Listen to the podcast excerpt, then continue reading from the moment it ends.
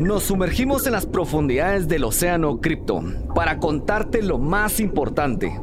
Todo lo relacionado con blockchain, criptomonedas, wallets, tokens, NFTs, DeFi, ICO, minería, exchange, smart contracts y por supuesto criptomemes.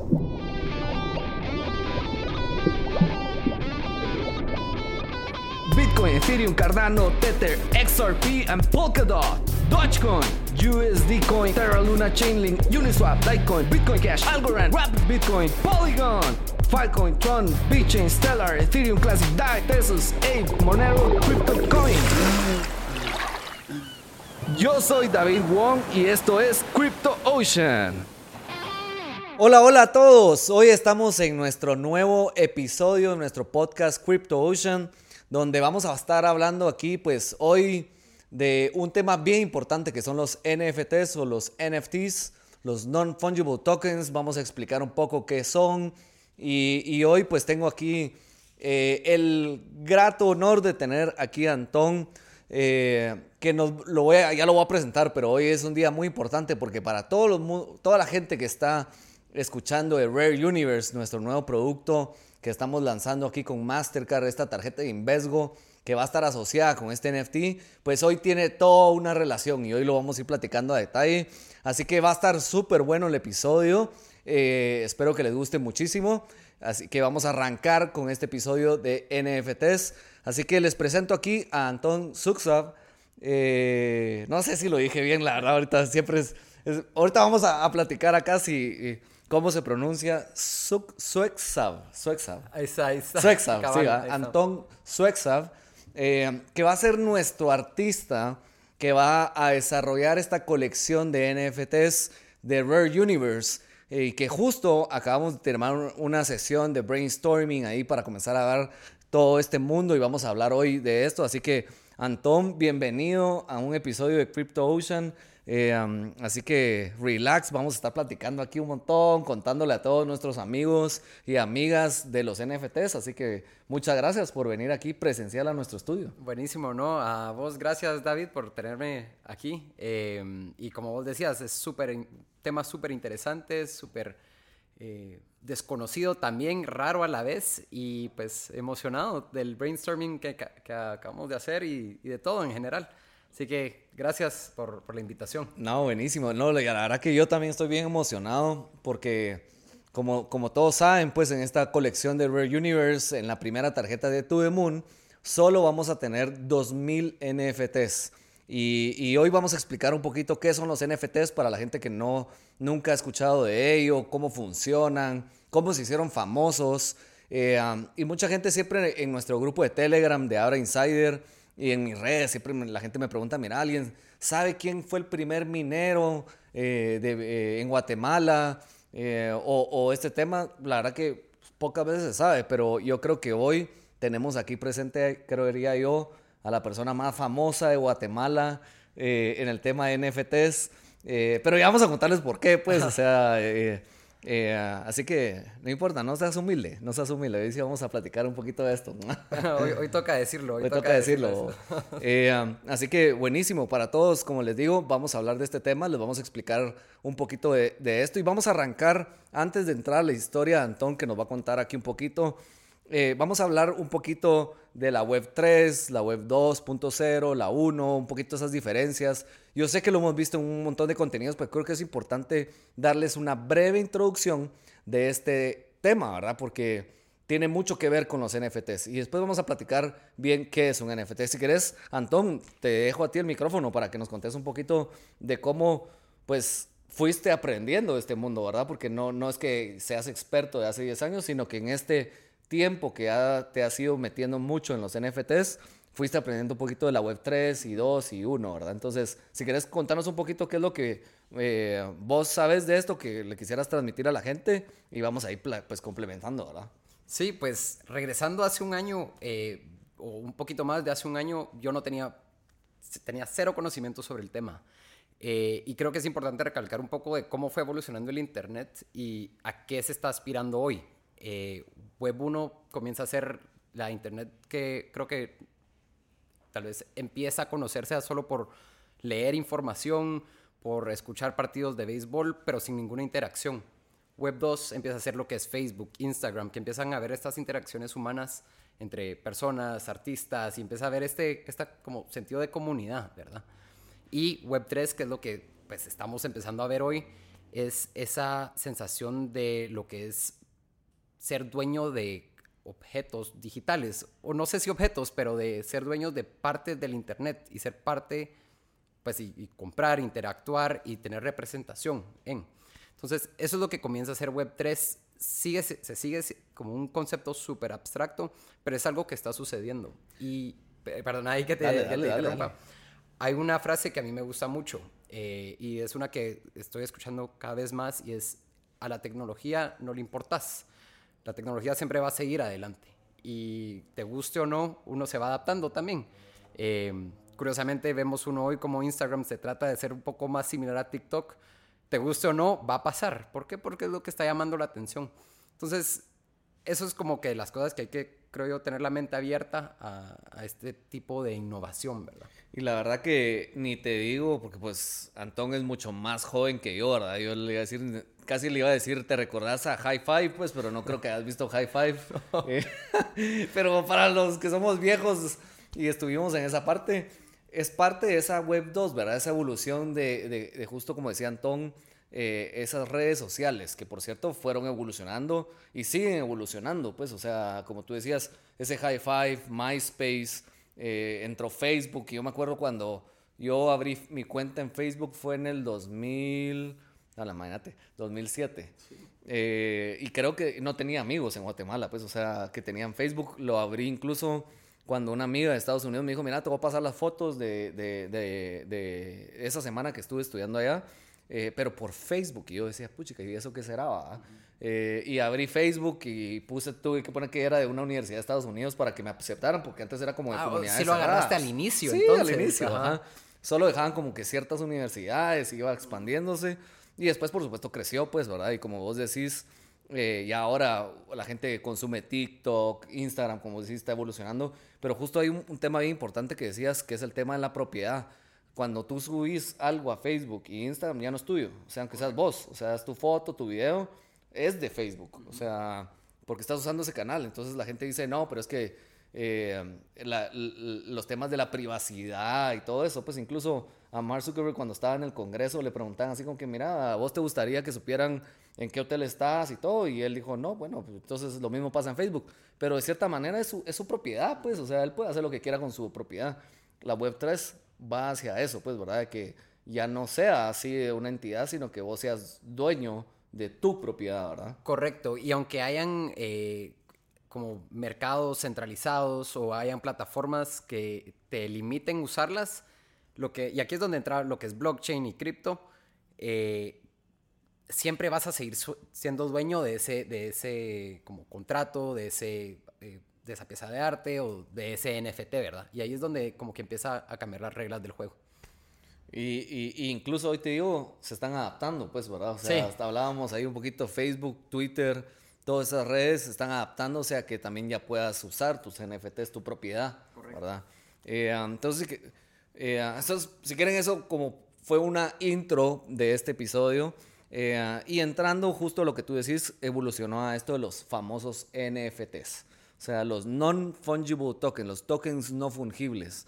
Eh, si querés, no sé, darle una intro de qué es un NFT para la gente, ¿verdad? Va, buenísimo. Sí, mira, el, el concepto de NFT viene eh, desde, si no estoy mal, 2016, 2017. Eh, es cuando empiezan a crear como contratos digitales y puedes amarrar una imagen con ese contrato digital.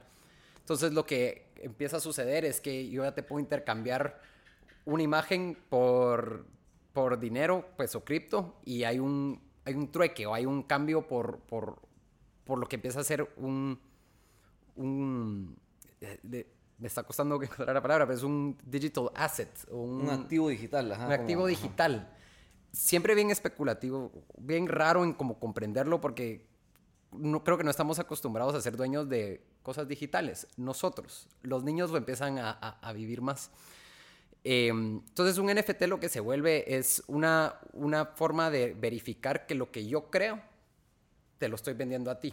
Y si hay alguien más que quiere vender lo mismo que yo, o no va a haber manera o, le va a costar mucho más comprobarlo, porque al final siempre viene de mi creación. Y todo esto está escrito en como un libro público, abierto al mundo. Entonces, todos podemos revisar que ciertas cosas las hizo cierta persona y podemos ver también cuánto ha ganado cierta persona, ¿verdad? No, buenísimo. Y, incluso, a ver, para ponerles otro ejemplo y, y comencemos a distinguir qué es realmente un NFT. Cuando yo como persona vengo y supongamos que yo tengo un Bitcoin, eh, si yo intercambio el Bitcoin contigo, realmente al final, aunque intercambiemos de Bitcoin, tú me das a dar un Bitcoin, yo te doy un Bitcoin, siempre vamos a tener un Bitcoin. Eso se le llama un activo fungible. Cuando es un activo no fungible, es supongamos este token que representa a esta ballena, por ejemplo, y yo te la intercambio a ti que tú tienes un token que representa un mono, por ejemplo. Si yo te lo intercambio al final, pues sí tenemos un token, pero representa a algo diferente, pues, o sea, no es fungible. Y ahí es justo los famosos non-fungible tokens, los tokens no fungibles. O sea, que yo cambio el token y no va a seguir representando lo mismo como lo es una cripto normal. Y, y algo muy importante que tú decías, en, el, en, la, en, la, historia del 2009 en adelante hasta el 2016, si quieren verlo así, las criptomonedas eran criptomonedas. O sea, era un activo que yo especulo que va a seguir creciendo, como lo es Bitcoin.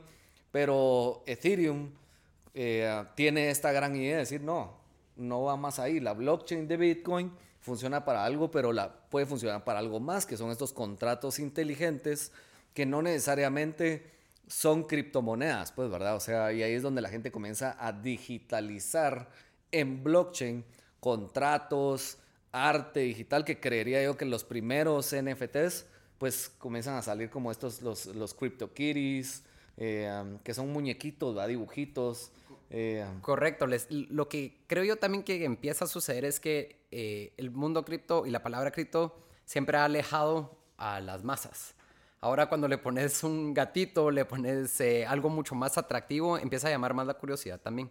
Entonces, también le da una cara mucho más atractiva a lo que es cripto, pero también le da la curiosidad a las personas de entender a profundidad pues, la tecnología detrás, ¿verdad? Entonces, yo creo que esa es parte de la innovación que empezamos a ver hoy y el interés de las personas también. Eh, Sí, porque se incluye mucho más gente, pues, ¿verdad? O sea, ya no es las personas que solo quieren invertir en una criptomoneda, sino ya entran gente que está coleccionando arte, que está jugando. Creadores. ¿verdad? Creadores. Eh, eh, emprendedores también. Eh, emprendedores. Bueno, em, bueno, pero, y digamos, al principio empezó como arte. Y lo que se empieza a explorar ahora es qué más se puede hacer con un NFT. Entonces, a mí el ejemplo que más me gusta utilizar es una entrada como un ticket. Em, digamos, hay un concierto la próxima semana, te dan tu ticket, le ponen una foto del artista y ese ticket verifica que tú tenés acceso a entrar. Eso es lo que hace un NFT en una forma elevada, digamos. Ese ticket lo pueden falsificar, se puede doblar de varias maneras para que logres pasar. Entonces lo que te empieza a suceder es que se busca la utilidad detrás de estos, eh, de, estos activos digitales, ¿verdad? Y cómo se pueden implementar a futuro. Y es que como con el ejemplo que está diciendo Antón, es que los NFTs o los NFTs han venido evolucionando, ¿verdad? O sea, eh, desde estos artes dibujitos, caricaturas coleccionables, eh, que siempre está el caso como cuando uno era chiquito, pues si coleccionaba las famosas Pepsi Cars eh, o las estampitas del álbum, o sea, siempre ha estado el mundo la colección. Sin embargo, como lo que tú estás diciendo, es que los NFTs están evolucionando a un lado de tener algo de utilidad. O sea, el ejemplo claro que tú estás diciendo es cómo yo en la blockchain tengo una propiedad de una entrada digital para el concierto de ahorita que fue el fin de semana de Wisin y Yandel. Eh, y la blockchain que hemos ido venido platicando, pues verifica que yo, David, soy el dueño de esa entrada. Y que también de cierta manera la puedo vender. O sea, yo puedo vender, transfiero la entrada en la blockchain, pero cuando tú entras al estadio y van a verificar la entrada en la blockchain, se dan cuenta que la entrada es mía. Y no, aunque yo le print screen y la mande por WhatsApp, no va a decir, mira, eso no es la entrada, pues, o sea, es un poquito de cómo va evolucionando a tener NFTs con utilidad, ¿no? Y ponete, ahorita que haces ese ejemplo, eh, la parte también como súper interesante es, digamos, que se la compraste a un desconocido y tenés duda de este desconocido porque es el amigo del amigo del amigo. Realmente no sabes si te está dando una entrada verdadera, estás confiando en que sí. Pero si uno tiene una manera de verificarlo antes y como es público, siempre lo vas a poder revisar, te permite ese acceso, ¿verdad? Entonces, como que ya no tenés que dudar de otras personas, pues bien pues, fácil revisar que sí sea el ticket original. Incluso me pasó, te digo, porque eh, estábamos el sábado en el concierto justo de Wisin y Yandel. Y es un amigo de la universidad y dice, miren, yo también me voy a ir. Pero nos lo dijo 15 minutos antes, pues, o sea, parqueando, ¿verdad? Dijimos, bueno, no te preocupes, ahorita compramos en la página oficial que ya no podías comprar, ¿verdad? Entonces era a comprar en reventa en la calle. Después era como, madre, o sea ¿Será que le vas a dar 1500 quetzales ahí a alguien que no conoces y saber si la entrada es falsa y cuando estés en la entrada no te van a dejar entrar? Así es. O sea, era. Estás confiando ahí que te van a dar lo correcto. ¿Y a qué hora salís a buscar quién te lo vendió? Ah? La blockchain te permite esa trazabilidad y no importa quién sea el dueño. Vas a ver que la entrada es verídica, pues, Correcto. O sea, eso va un poquito el tema de los NFTs. Eh, um, buenísimo, mire, y ahora a ver, para entrarle un poquito también a la carnita de por qué Antón aquí eh, está también aquí justo conmigo. Eh, Antón, pues es, es, es, alguien famoso en el mundo de los NFTs. Eh, y hoy va a contarnos también un poquito de tu historia. Eso es algo que quiero que, que la gente escuche, ¿verdad? O sea, y nos vea, porque muchas veces yo decía, les decía yo en entrevistas de radio, les decía, miren, el mundo cripto, el mundo de los NFTs, no va a ser para todos. Cualquier persona que esté en un pueblo en el interior y quiera hacer algo, un arte, eh, puede entrar al mundo cripto, puede entrar al mundo de la blockchain. Y, escuchando un poquito de tu historia, va hacia ahí un poquito, pues, o sea, si querés, eh, compartamos un poquito de cómo comenzó tu trayectoria en el mundo cripto, en NFTs, eh, contémosles un poquito para que Buenísimo. aquí. No es que eh, fuiste a estudiar a una universidad de Harvard, pues, o sea, este tema, pues, o sea. No, no, no. ¿ah? mira, yo creo que también un poco de la historia donde, donde me nace el interés es que la veo como que puede ser de cualquier persona. Está abierto para todos. Eh, yo desde siempre he querido tener un hobby, nunca lo tuve, siempre me costó conseguir uno. Eh, traté fotografía, traté pintar. Creo que sí soy una persona creativa, pero nada me llamaba la atención bueno, en fin, es que lo dejé hacia un lado y dije como, eh, eh, creces, trabajas. Eso es desde el colegio. Eso es desde el colegio, o sea, dibujaba de vez en cuando, pero decía, ¿qué voy a hacer con esto? O ¿dónde está la magia? O ¿dónde está lo interesante? Em, luego, ahí con amistades, uno de mis mejores amigos me dijo, mira, que criptomonedas, y yo, él, le gusta un poco más el análisis técnico. Él le gusta eh, invertir. Él le gusta invertir, cabal, y le gusta hacer su análisis y, ver márgenes y todo. Me dijo... ¿Eso en el año 2021? Esto fue 2019, 2019. Ah, 2019. Ajá. Y aquí es donde, pues, con ustedes compro, en Abra compro las primeras eh, cripto... Compré Bitcoin sin saber de ninguna otra criptomoneda, ¿verdad? Aquí otra vez, nada de conocimiento. Compré en noviembre como buen novato, miraba el, precio. Ah, hoy gané 10 dólares. Ala, hoy perdí 20. Hasta que, en fin, como que en diciembre, enero ya le había perdido el hilo. Em, hasta que, pues después en febrero sale una noticia que fue la que me, hizo el impacto y es la de Beeple, que es, eh, ya él es un artista sumamente reconocido en el, en el espacio de NFTs que vende una pieza que se llama Los primeros 5000 días por 69 millones de dólares. Y eso me deja a mí un poco como tiempo. Ese es aquel cuadro que tiene un montón de fotitas chiquitas de todos los NFTs y pegado uno. Y, y, ahorita voy a entrar porque todos podemos, incluso su proyecto a mí es de los que siempre eh, trato de, de, incentivar a la gente a comenzar. Y ahorita voy a entrar al proyecto de él, pero antes de eso es, cuando vi ese monto, dije, acá tiene que haber todo un mercado abajo. Y no importa, pueden ser 50, 25 dólares, 100 dólares. Eh, y eh, entonces empiezo a investigar todo lo que necesito para empezar a subir arte digital, ¿verdad? Em, esto es febrero, marzo del 2020.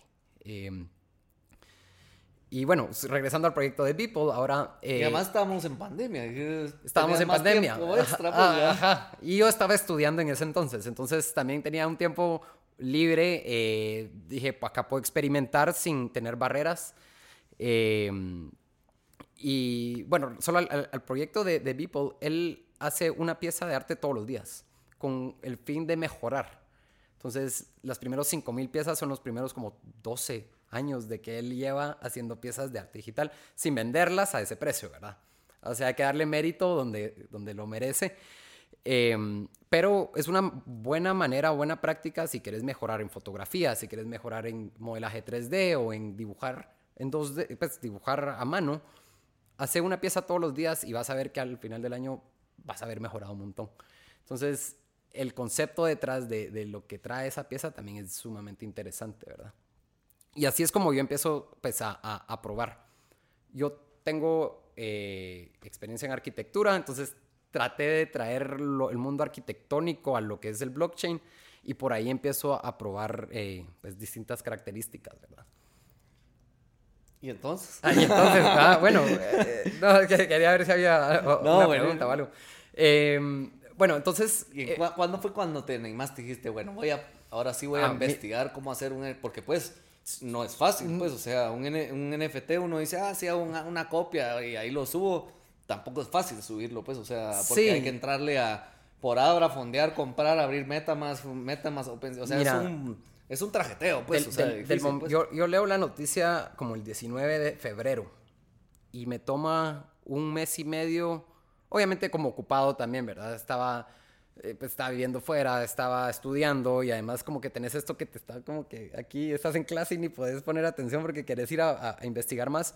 Me toma un mes y medio a, pues como amarrar el, ok, de Abra envío a Metamask. De Metamask tengo que hacer unos pagos que no sé qué son. También otra vez regresando, yo no tenía mucha información de... Esa es buena historia, de- la- porque la platicamos la pasada, que es la primera historia donde uno comete un montón de errores. Sí, ¿verdad? exacto. exa- Ah, bueno, ponete en Abra pasando Bitcoin en Ethereum sin saber cuánto, o sea, solo, solo como sabía que lo tenía que hacer, pero dije, bueno, pasémoslo, Bitcoin, Ethereum, Ethereum, mandarlo a Metamask, ¿verdad? Y, Y en ese y me- tiempo y me, cobran. pagado como 50 dólares de gas fee, creo, ¿no? Eh, Ni me acuerdo. O sea, ni me acuerdo. Yo decía, ¿y, y por qué me cobra? Ah, Entonces lo, lo envío, lo recibo en Metamask. En Metamask, para poner a la venta, te cobran también, la primera vez, en OpenSea, ¿verdad? Y eran como 160 dólares. Este tal vez es como de los puntos más cruciales, eh, tal vez, de, de- Te diría que tal vez de mi vida, porque últimamente se, se ha, ha- ha cambiado bastante estaba en un Sion similar a este. Me recuerdo, tenía mi compu y me estaba diciendo, ¿querés pagar 160 dólares por, pues en Ethereum, em, por esta transacción? Y es para poder ofrecer tus NFTs, ni siquiera venderlos. Y yo, "Mm, aquel estudiante, vos que 160 dólares no los querés, Pelado, ajá. no los querés perder en, ni entendés qué, ¿verdad? Pero dije, bueno, tenemos que hacer mínimo una venta.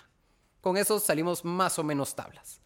Y con eso estoy feliz. Con eso, imagínate, vender un NFT eh, era una locura, ¿me entendés? Hasta uno me sentía como hacker. Em, hago la transacción y luego, pues de- de- cuando estás en arquitectura tenés un montón de barreras, clientes, gravedad, los ingenieros, mil temas. Eh, y aquí tenía un canvas libre. Y eso también, o sea, empieza a ser un reto también de creatividad, de decir, ¿y ahora, ¿y ahora qué? Entonces empiezo a trabajar a lo que conozco, que son piezas de arquitectónicas. Eh, pues, no se me venden, eh, como que esa integración...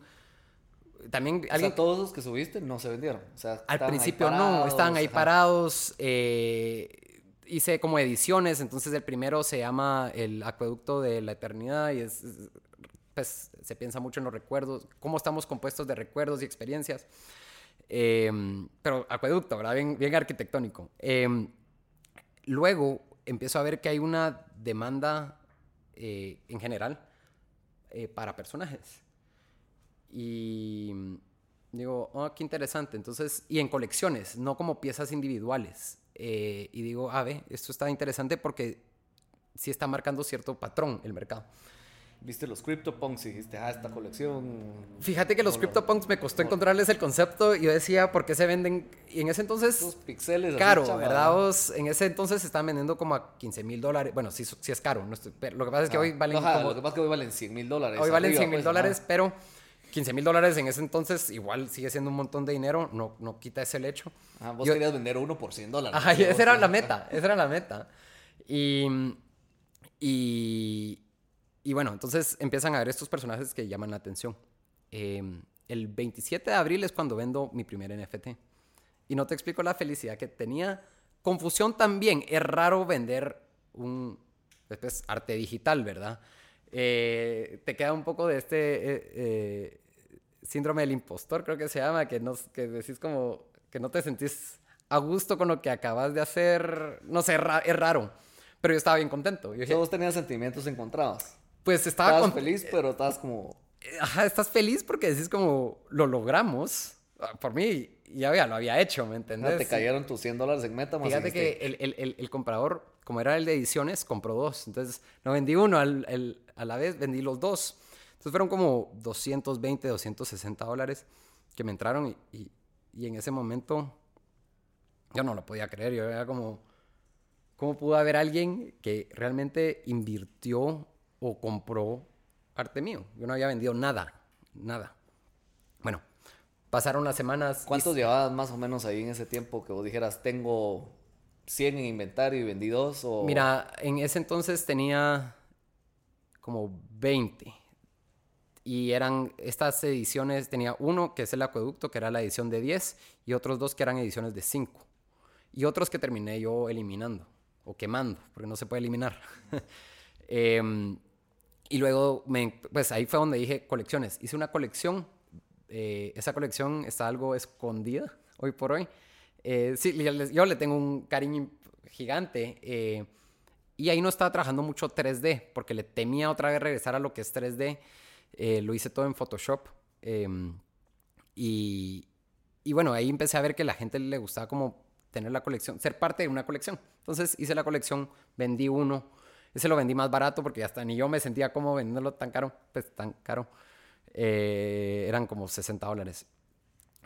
Y vendí el tercer NFT. Entonces yo estaba en como cuestión de una semana. Entonces yo estaba, olvídate, yo me sentía Ya la hice. aquel millonario, ¿verdad? Em, era interesante también porque como que escuchas mucho de la innovación de la tecnología y yo me sentía ya en una como en la vanguardia o yo decía, puchis, nadie está hablando de este tema.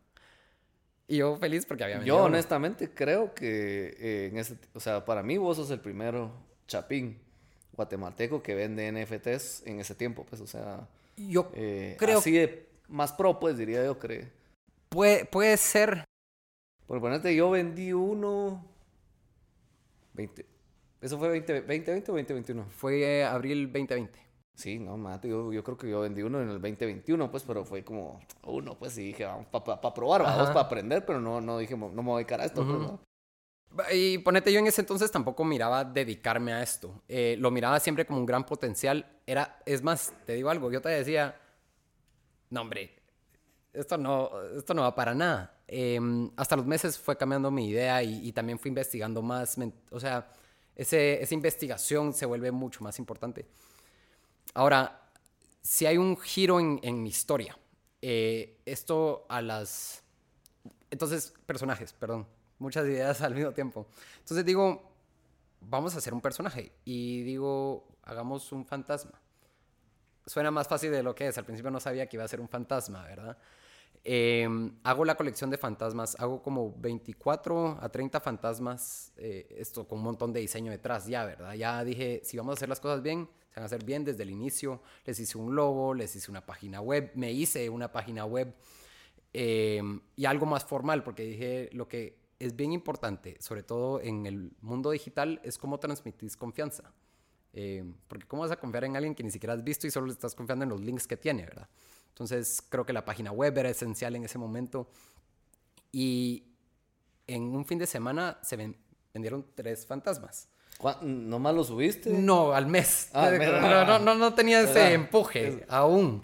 O sea, lo pusiste, Los te puse- dedicaste, trabajaste cuánto tiempo hacerlo esa Fíjate, colección? eh, iba paso por paso, entonces como que no tenía presión. También estaba estudiando, entonces no es como que estaba haciendo fantasmas todos los días.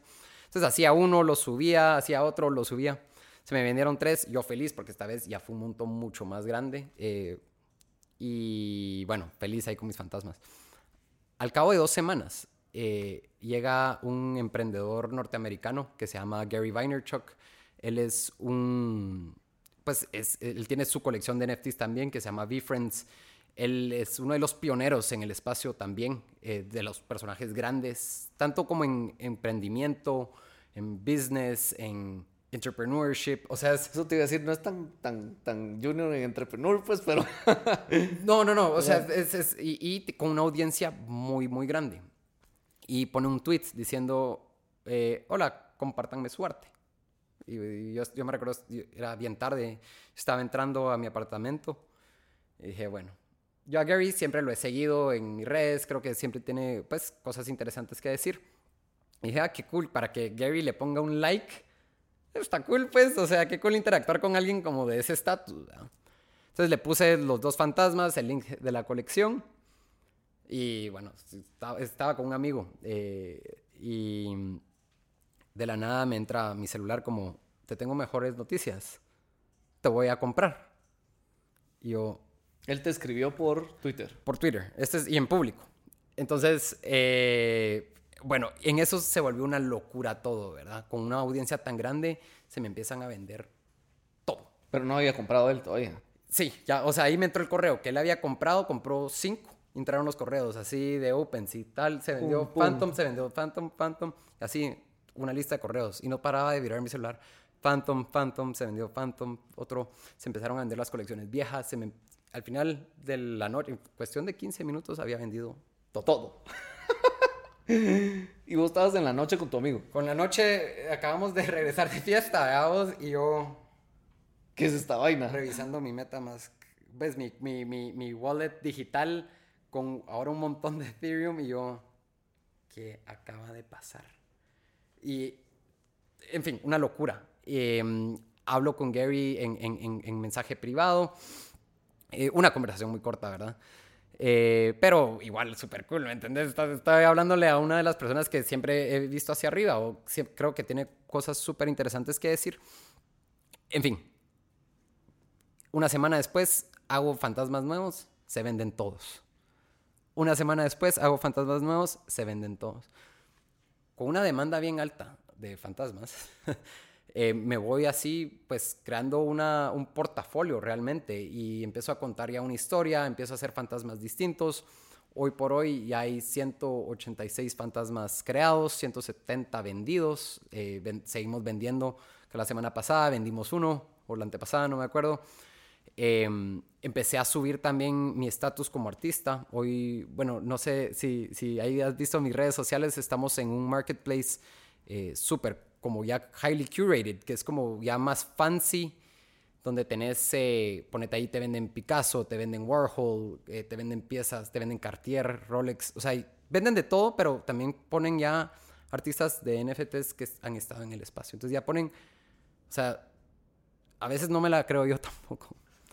Y tal vez de las cosas como más interesantes que me ha pasado en esta locura, yo la llamo una locura porque a veces ni yo me la creo, es que para hace, en julio, un par de semanas, pude exhibir piezas en Nueva York, en los En billboards, Times Square. en Times Square.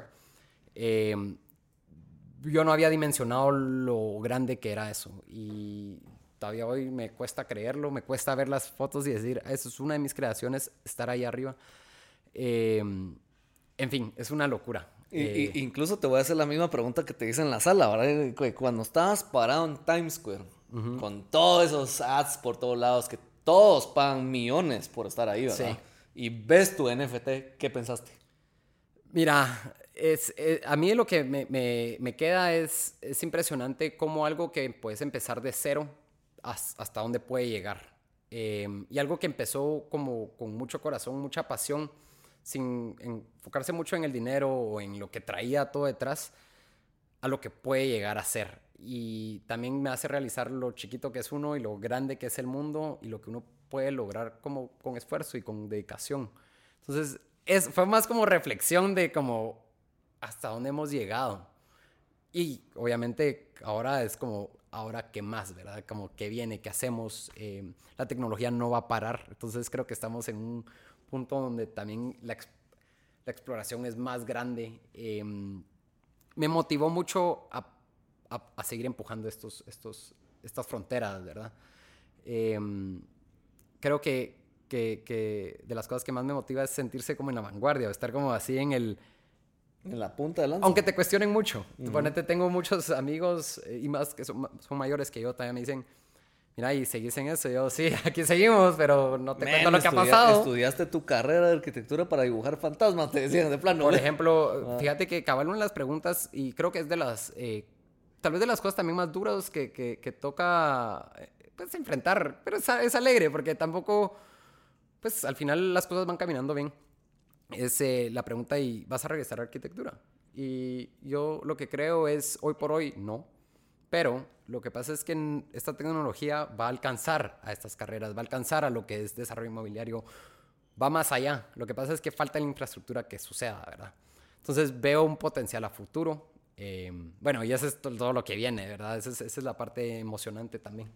Buenísimo, ¿no? La verdad que, que, que historión vos. O sea, yo la verdad, como te digo, desde que conocí un poquito tu historia, dije, oh, no, de verdad, Antón es la persona que tiene que estar aquí en CryptoOcean para contarles de eh, los NFTs. Eh, y, y, además, eh, justo contarles lo que estamos comenzando a hacer, pues, ¿verdad? O sea, no les vamos a decir todo, porque les vamos a dejar un poquito ahí para que vayan descubriendo en este, en este camino. Pero Antón justo es la, la persona que está creando la siguiente colección de NFTs de Invesgo y este mundo que le llamamos Rare Universe. Eh, como les decíamos cuando contábamos un poco de los NFTs, el tema de los NFTs tiene que ser un, tema que yo era lo que yo lo veía, pues como un tema más de utilidad, pues, ¿verdad? O sea, darle ese toque artístico, pero que de cierta manera tenga una utilidad gigantesca, pues, ¿verdad? Y esa es la utilidad que hoy, por ejemplo, la colección de To The Moon, que es la que vamos a lanzar ahorita de 2000 NFTs, tiene de utilidad a la hora de que tú compras ese NFT, ¿verdad? O sea, vas a tener tu tarjeta eh, metálica Mastercard Internacional, que solo si tenés el NFT la vas a tener. Tenés ese vehículo inversión que te va a dar hasta un 4% eh, en criptomonedas estables. Tenés... Eh, todas las experiencias de, Rare Universe, que es lo que estamos ahí planificando. Incluso estábamos hoy fumándonos unas ideas que tirabas vos de conceptos, de viajes a lugares increíbles en el mundo, conferencias de criptomonedas, eh, eventos deportivos, o sea, todo eso te va a dar a esa colección de NFTs nada más. Y luego todos esos beneficios que tienes en Abra. O sea, realmente tú tener ese NFT, tenés una utilidad bien grande, pues, ¿verdad? O sea, que incluso haciendo la mate, solo con el beneficio de cash in y cash out, se super paga, pues, o sea, y va a ir creciendo, pues. Eh, es más, ahora que anunciamos, todo de plano va a crecer más. Eh, pero es una... Y, y, ponete ahí, te, te, agrego el valor, ponete que trae la parte artística también. Entonces se vuelve una mezcla de arte, de utilidad. Exacto. Y esa es la parte que, que, de tecnología que empieza a suceder, ¿verdad? Em, cuando me contaste del proyecto, yo, yo estaba que, vamos, o sea, ¿por qué no empezamos ya? Porque lo que hace falta es innovación y falta la infraestructura y pues empresas y personas como ustedes que se empujen estas barreras y que traigan, por ejemplo, un Mastercard a jugar ya en, pues, en, mundo cripto, ¿verdad? Eh, eso para mí sigue siendo como de las cosas que más me motiva a seguir en la industria, ¿verdad? No, sí, impresionante, la verdad. Eh, no, buenísimo. La verdad que estoy súper emocionado, como vos decís, en lo que viene. Eh, me encanta que, pues, nos contes esta historia acá. O sea, que mucha gente a veces dice, no, hombre, eso no sucede aquí en Guatemala, no sucede aquí en Perú, o sea, aquí donde estoy, eso solo pasa en Estados Unidos. Y, y, y, no, o sea, como, como, como decía Gary Vee, tu vida va a cambiar. Sí, your ah, life has changed, cabal. Ah, y, y, cambió. y cambió. Mira, eh, sí, cabal. Bueno, esa es de las cosas que él me puso en privado, me puso, eh, tu vida ha cambiado. Y yo al principio dije, como, ok. Porque, y realmente ha tomado un giro pues bien fuerte a, a, innovación, a tener... Fíjate que cabal, eso lo puse en mis redes hace poco, que yo llevo ya más de un año de no levantarme un lunes como, ah, es lunes, sino que estaba emocionado todo el tiempo, he estado como queriendo saber más. Y un tema que, que hablaste que es súper importante, creo que mencionar y que sepan todos, lo bonito de blockchain, de cripto, es que no tiene fronteras. Eh, yo, yo, lo empecé como un proyecto súper como de hobby, de algo que podía expresarme, ahora se vuelve mi, mi mayor fuerte, eh, eh, fuente de ingreso. Em, pero también me ha hecho conexiones con gente alrededor del mundo, ¿verdad? Eh, incluso hasta con gente en, en, en puestos súper curiosos, como en Apple, como en una, en una empresa de, de, de ads. Entonces, ya no pensás en el, en, el, en el, mercado local, sino que estás pensando ya en algo mucho más grande, ¿verdad? Y yo creo que esa es de las cosas que, que, que por eso no hay que eh, dejar a un lado la idea. Eh, para el que está escuchando y tal vez no le gusta mucho la idea de los NFTs, es solo tener la curiosidad de saber qué está pasando. Y por eso yo estoy fascinado con esto, porque realmente eh, sí se siente algo distinto sucediendo. No, y, y, que, como vos decís, no deja uno de aprender. O sea, 100%. Seguís uno, como llega el lunes y hay algo nuevo que está pasando. y llega el martes y hay otra cosa nueva. Uh -huh. y, y, y sí, sigue evolucionando. Y creo que los mensajes más claves que al menos me dejas a mí es uno, la perseverancia.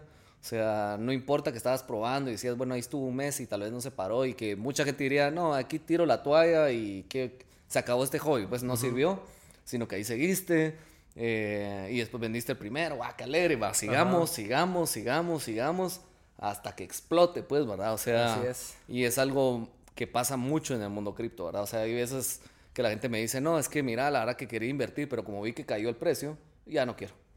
O sea, y no es así, ¿verdad? O sea, es de seguir aprendiendo, seguir, porque esto no, no se ha acabado, pues, o sea, el mundo cripto va a seguir evolucionando a, en NFTs, eh, metaverso, gaming, contratos inteligentes para abogados.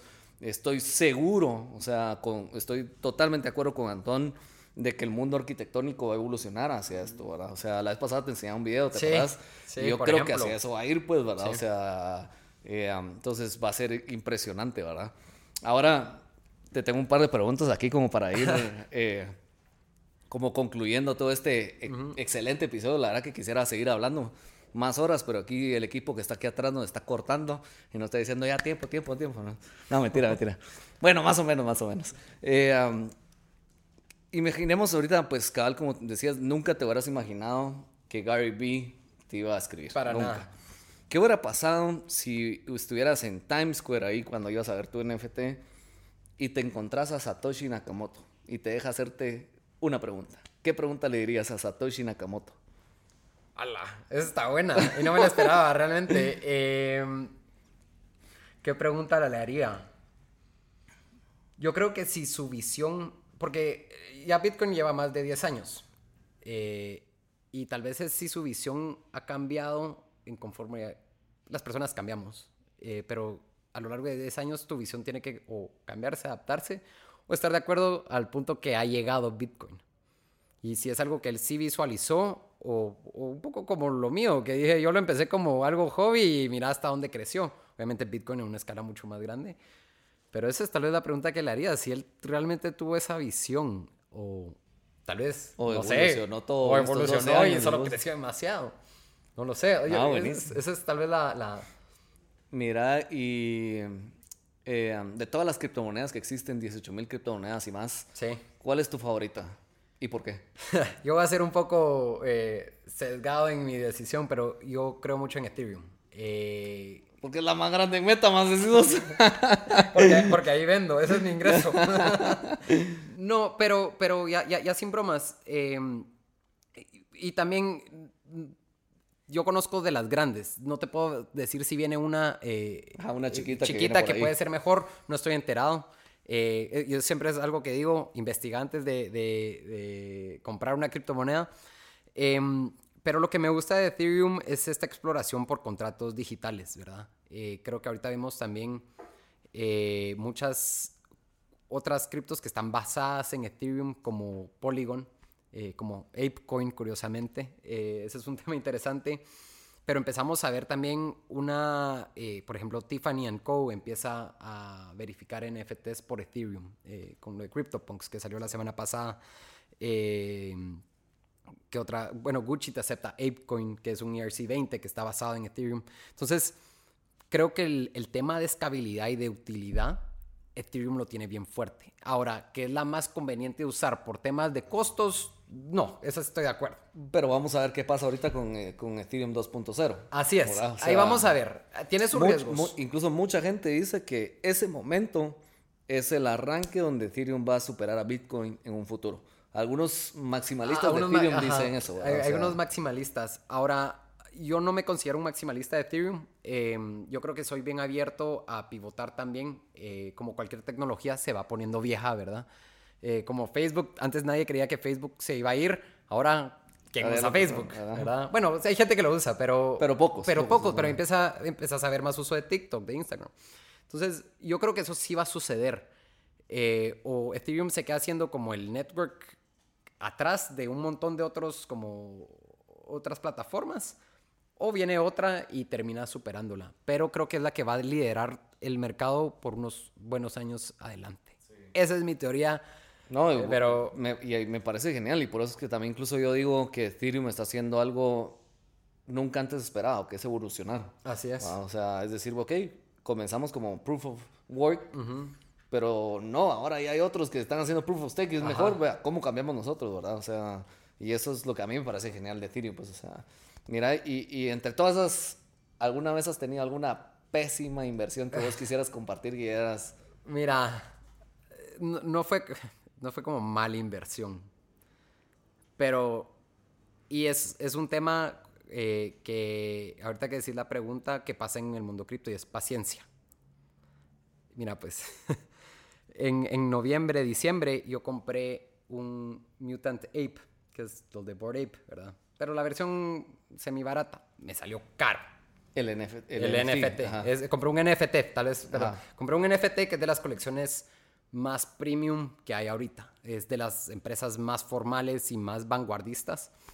Me salió bien caro. Realmente, ponete. Y aquí es donde entra un tema de saber cuánto estás dispuesto a perder, cuánto estás dispuesto, como que, que se vaya a cero, si puedes dormir tranquilo cuando te vas a acostar y ser paciente también, como confiar en tus decisiones. Y todas esas son lecciones que hoy tomo.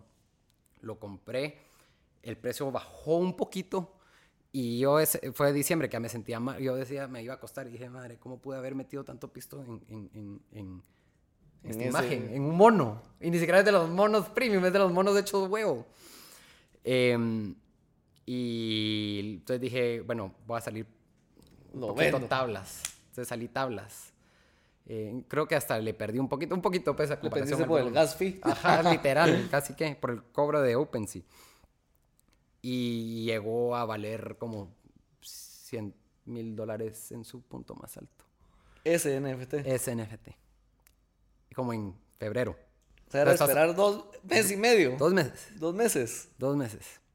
Y no es pérdida. No, no es pero pérdida. no es ganancia. Pero es, es otra vez tema de paciencia yo, igual no me culpo a mí, pero es una de las lecciones que te quedan de invertir lo que, lo que estás dispuesto a perder, porque ese dinero sí se puede haber perdido. Em, pero el retorno también pues, puede ser alto. Y esa es de las que más me ha dolido, ¿verdad vos? ah, la gran... Ahí tengo mi suéter todavía de Board Ape y todo, pero... Ah, sí, recordarme de eso. Así ah, sí te lo mandaron. Fíjate que cuando lo tenía mandaron la primer eh, mercadería. Entonces todavía tengo el, el, el suéter que dice Bored eh, Yacht Club y todo. Pero ya no soy parte del club. ya no te, ya, no, te mandan más correos. Ya no me mandan más correos. Qué risa. Em, pero sí, paciencia y, y, y, ponete no vivir con esa, esa, esa...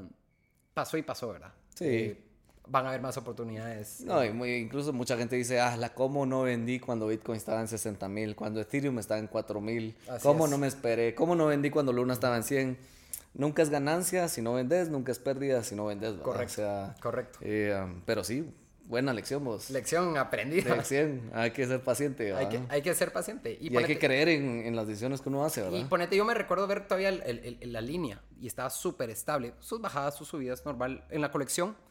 Y, y, y, confié en mi decisión en el momento y ahí fue donde... Entonces eso, confiar en tus decisiones eh, y estar tranquilo con tus decisiones. Excelente, vos. Y, bueno, y para ir finalizando, ¿qué consejo le darías a esta persona que te está escuchando, que te está viendo, que vos dijeras, de todo lo que yo he aprendido, una lección te puedo dar, es esta? Em, si tienen alguna, algo de, creatividad, eh, háganlo. Si te interesa la fotografía, si te interesa dibujar, si te interesa hacer cosas en 3D, empezá y no lo dejes para el otro día. Eh, investiga un poquito de, de, NFTs, de blockchain, porque no sabes hacia dónde puede llegar todo esto. Ya esta tecnología está abierta para todos. No hay alguien que te limite, no hay nadie que te diga no, vos no. Em, y, y, creo yo que es una parte bien enriquecedora para uno de poder como estar orgulloso de las cosas que uno hace. Y especialmente cuando alguien más te las acepta y te las valora, ¿verdad? Entonces, no, hay que quitarse ese miedo de empezar a explorar y no hay que pensarlo mucho, solo hay que darle y empezar. Hay que meterse, y ser paciente. Y bueno, meterse con paciencia. Cabal. No, buenísimo. Pues, bueno, pues eh, para los que nos estaban escuchando y viendo, pues aquí les presento a Anton Suexab. Eh, que lo pueden seguir en sus redes. Ahí, como si quieres contarles un poquito dónde te pueden seguir en tus redes para que vean esos NFTs que has creado, los fantasmas, y quieran ir a comprarte un NFT. También, ahí me pueden seguir a Swexav, que es Z-U-E-Q-S-A-V. Anton. Eh, este es el mismo para Instagram y para Twitter. Y ahí van a encontrar eh, las colecciones, eh, van a ver lo de Times Square, van a ver lo de Gary, van a ver pues todo lo que se ha creado y me pueden seguir, me pueden dar like, se los agradecería. Ayuda al algoritmo. Ayuda al algoritmo. Em, y eso, y agradecerles a ustedes, a David, a vos, por, por la invitación el día de hoy. Y emocionado, la verdad que es súper emocionado por lo que viene. No, yo, yo, yo, también, te digo, se me pone, para los que están viendo, miren, me y no es broma. Eh, no es broma, miren, ahí tengo decir. La verdad que estoy, yo estoy súper emocionado por lo que viene. Eh, esto de Rare Universe y esta colección que vamos a lanzar de estos 2000 NFTs. La primera colección de Invesgo metiéndose a esto. Y creo que va a ser una colección que va a agarrar mucha relevancia, ¿verdad? O sea, no, no solo por los jugadores que están eh, aliándose con nosotros, ¿verdad? Con Invesgo, que también es una cosa que ni yo me hubiera imaginado, ¿verdad? O sea, eh, ayer leía, ponete que habían puesto que Invesgo era una de las cinco fintechs más importantes de Guatemala. Y yo decía, no puede ser, ¿va? O sea, ¿cómo, ¿de dónde vamos? Eh, pero estamos bien emocionados con este proyecto, estamos justo diseñando esta parte, no nos estamos fumando así de la nada, sino que hay, hay un trabajo detrás. Vos vas a ir a fumar después, a crearte esos NFTs nuestros ahí, eh, pero que van a tener esta gran utilidad, ¿verdad? O sea, yo ya quiero ver ese unboxing de la tarjeta, eh, quiero ver esas noticias cuando comiencen a decir Mastercard, eh, Invesgo, eh, nuestro proveedor de tarjetas metálicas es de los más grandes, más importantes en el mercado. O sea, estamos haciendo cosas de otro nivel, pues, ¿verdad? O sea, entonces viene algo bien chilero. Eh, este, creo que el LUL, cada, cada último miércoles de cada mes vamos a estar haciendo estos meetings y, y justo el otro mes, pues vamos a estar viendo lo de los NFTs ahí. Eh, contándoles un poquito. Y una vez ya desde ya te estoy dando la invitación. Buenísimo, ¿no? Gracias. Eh, um, así que va a estar súper cool cada vez haciendo más, este, creciendo esta comunidad cripto. Eh, así que espero que les haya gustado. muchas gracias por haber venido acá, Antón, a compartir este espacio. La verdad que me la pasé re bien. Podríamos pasar una hora más, pero como les digo, ya se está acabando la batería de las cámaras. Nada. Um, pero buenísimo. Espero que hayan gozado este episodio de Crypto Ocean. Eh, donde hablamos de los NFTs y de todo este trayecto de Antón eh, y de lo que estamos haciendo en esta colección de Verb Universe. Así que muchas gracias a todos. Nos vemos en el siguiente episodio que va a estar buenísimo y tenemos un invitado re especial que viene del otro lado del charco eh, para hablar de este nuevo episodio. Así que gracias Antón y espero que sigamos platicando y haciendo más contenido juntos. Seguro, David, gracias a ti. Bueno, criptones, eso fue todo por hoy. Nos vemos en otro episodio de Crypto Ocean. un espacio donde nos sumergimos en las profundidades del océano cripto para contarte lo más importante. Y por favor, comparte este episodio con todos tus amigos que quieran aprender sobre blockchain, criptomonedas y todo lo relacionado a este mundo. Solo en CryptoOcean. Suscríbete hoy a Spotify, Apple Podcasts o en tu aplicación favorita para escuchar tus podcasts. No se te olvide seguirnos en todas nuestras redes sociales como Abra Latam. Y si quieres directamente hablarme, búscame en TikTok o Instagram como David Lee AW. Si no has bajado la aplicación de Abra, pues ¿qué esperas? Descárgala en tu tienda de celular totalmente gratis.